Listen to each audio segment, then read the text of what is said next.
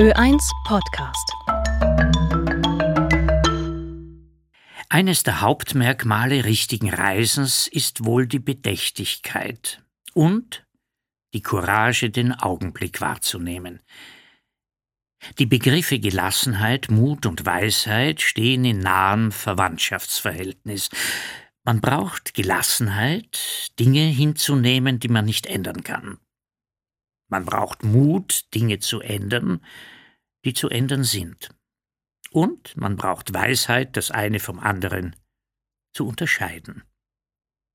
Erst die Langsamkeit des Reisens ermöglicht das Verständnis für vermeintlich fremde Kulturen.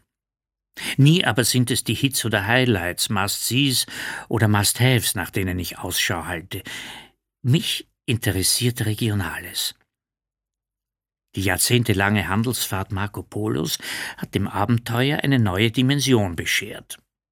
Sie wirkt bis heute. Reisen bedeutet nicht in ein Flugzeug zu steigen, um es innerhalb weniger Stunden möglichst weit weg von zu Hause wieder zu verlassen.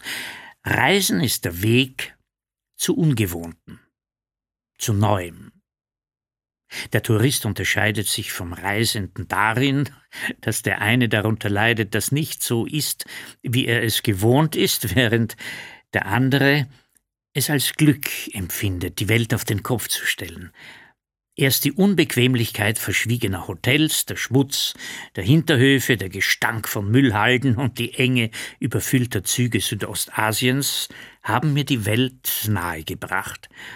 Ein ums andere Mal bin ich aufgeregt, erneut meinen Rucksack packen zu dürfen, um die Welt in all ihrer Vielfalt zu entdecken, Schritt für Schritt.